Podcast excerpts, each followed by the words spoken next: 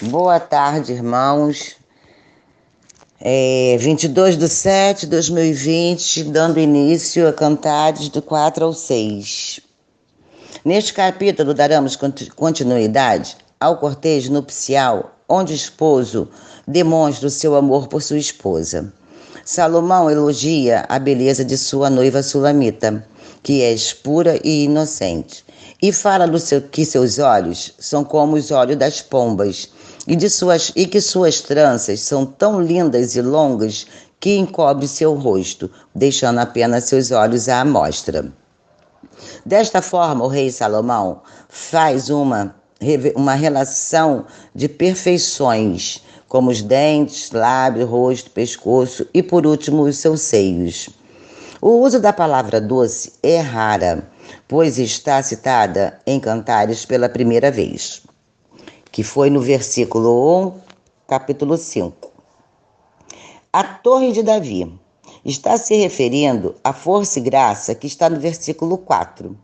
É o amor que ambos sentem um pelo outro, que era tão forte e ardente, que era tão forte e ardente, que para sua primeira noite foi tudo muito bem organizado, muito bem arrumado em um altero, ou seja, um altar de incenso, com muita mirra, ou seja, com ervas cheirosas, perfumadas, que está em Cantares, é, capítulo 1, 13 e capítulo 14, 2.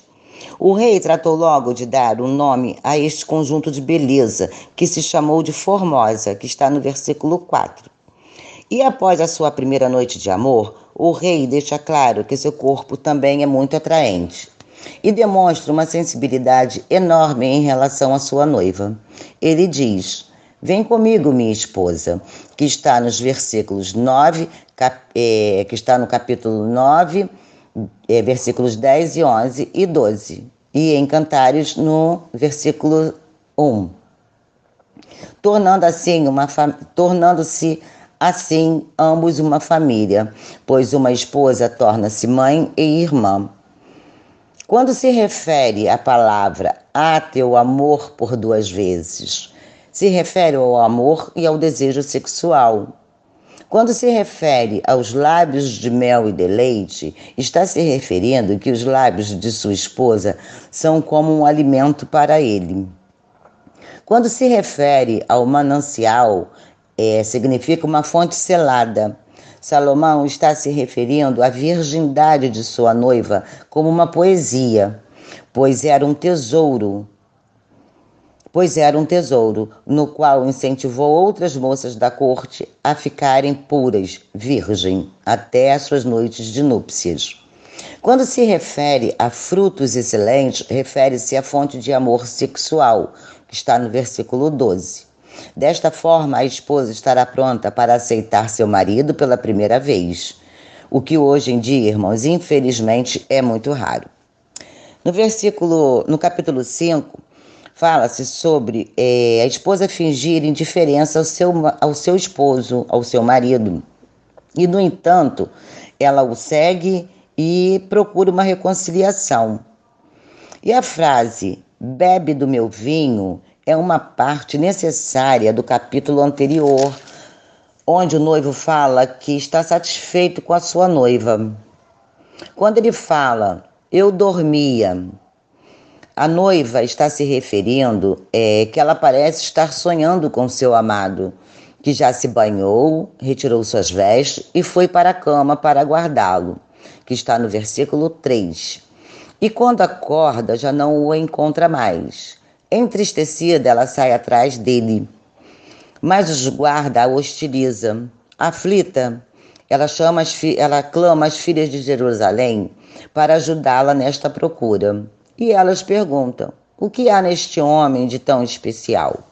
E a noiva responde que seu amado é cândido e ribicundo, ou seja, que seu amado é muito claro, muito branco e tem as bochechas coradas, que está no versículo 9.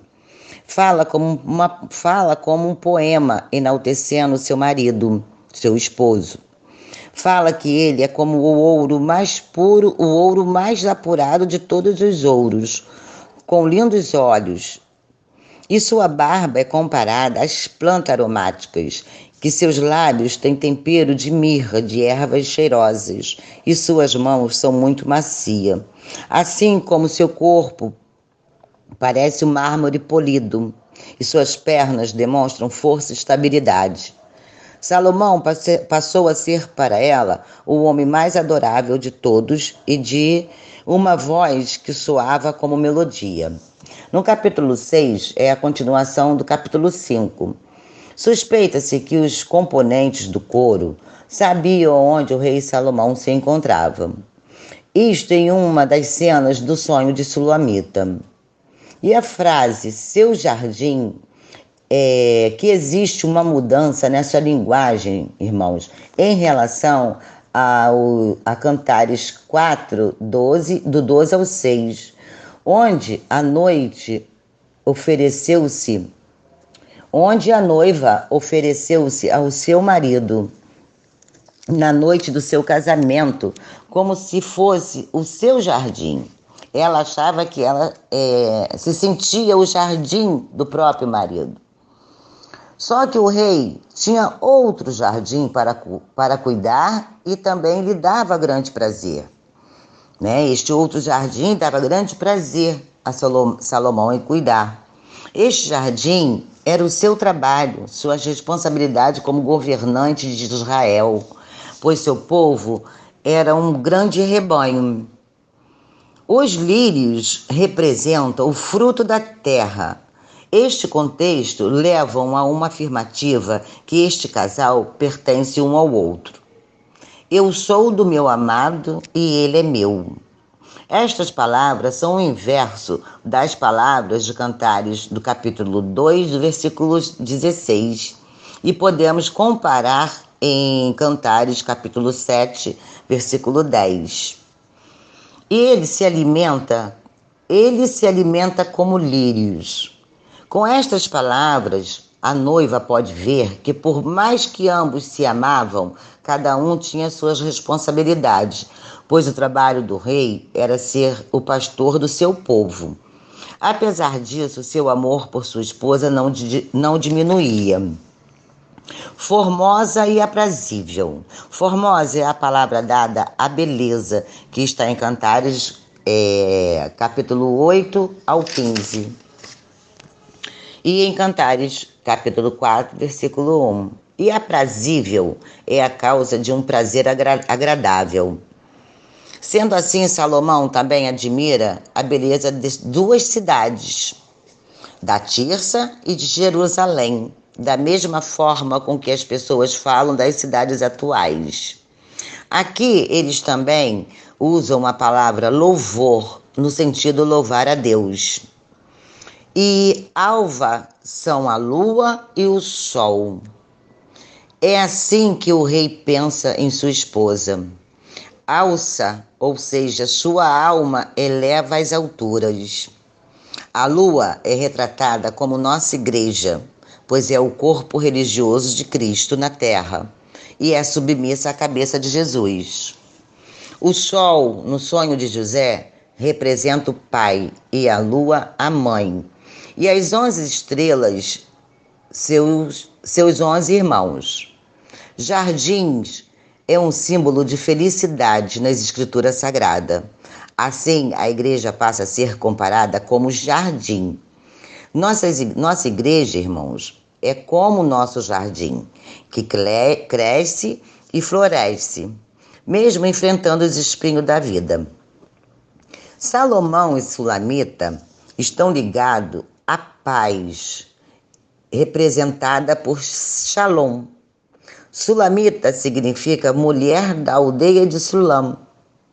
Então, irmão, vamos valorizar cada pedacinho da nossa igreja, cada objeto, cada parte conquistada, pois a nossa igreja, irmãos, ela é formosa como a lua e brilhante como o sol, e com a certeza ela é a estrela do amanhã, que, vão, que vai, vai poder mostrar a todos nós o que é realmente a palavra do Senhor na Bíblia Sagrada. É isso, irmãos. Então, começando o aprendizado, Shalom, irmãos.